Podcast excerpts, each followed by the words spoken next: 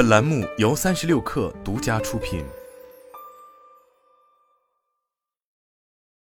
本文来自三十六氪最前线。近日，湖北、河南、四川等省纷纷以综合补贴或汽车消费券等形式刺激车市消费，汽车市场降价疯狂，焦虑正在传递给每一个车企。三月十日，长城汽车推出全新智能四驱电混技术 Hi 四，试图用混动技术升级来对抗市场降价焦虑。据官方介绍，Hi 四包含两套动力总成，系统功率高达三百四十千瓦，覆盖 C 级车型。技术模块核心部件为1.5升、1.5T 两款混动专用发动机，通过前后轴双电机串并联实现的电四驱，可实现最高百分之四十一点五的工程热效率，油耗能够降低百分之六至百分之七。据长城汽车方面介绍，过往四驱车辆能耗偏高，且天然较二驱车辆成本有所增加。目前市场上四驱车辆的价格往往比二驱车辆的价格贵八千至一万，而长城 Hi 四的目标就是以两驱的能耗与价格实现四驱的性能与体验，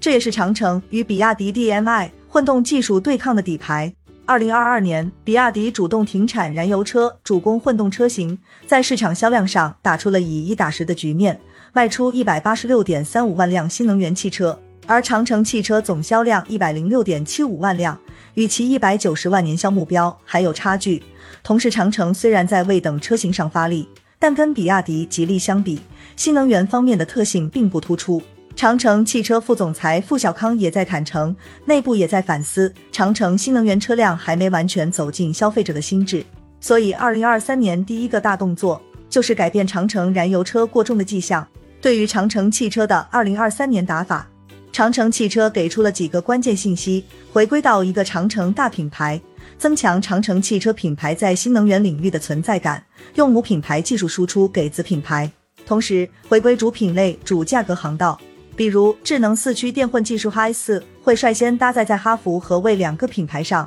到二零二四年，长城全系新能源产品也会普及 Hi 四技术。长城汽车公司总经理穆峰在采访中透露，哈弗新能源转型会有内线、外线两个战场。外线战场以全新产品序列、完全独立的产品渠道来覆盖十四万以上的市场，传统八至十一万的油车市场会用内线作战的方式来进行。至于价格层面，我们要抛弃原来的成本定价策略，今年的新打法就是回归主流价格区间，价格方面会以市场定价为准，而不是以成本定价。不过，长城汽车认为，价格战不应该以牺牲配置为前提。我们会坚持造车的本质，我们可以把价格降下来，但是配置品质绝对不降。沐风在采访中说道。除了产品、价格等方面，长城汽车也在调整经销商体系。长城汽车方面透露，不管是新能源的建设，还是原有渠道的换新，都会在今年上半年进行大刀阔斧推进。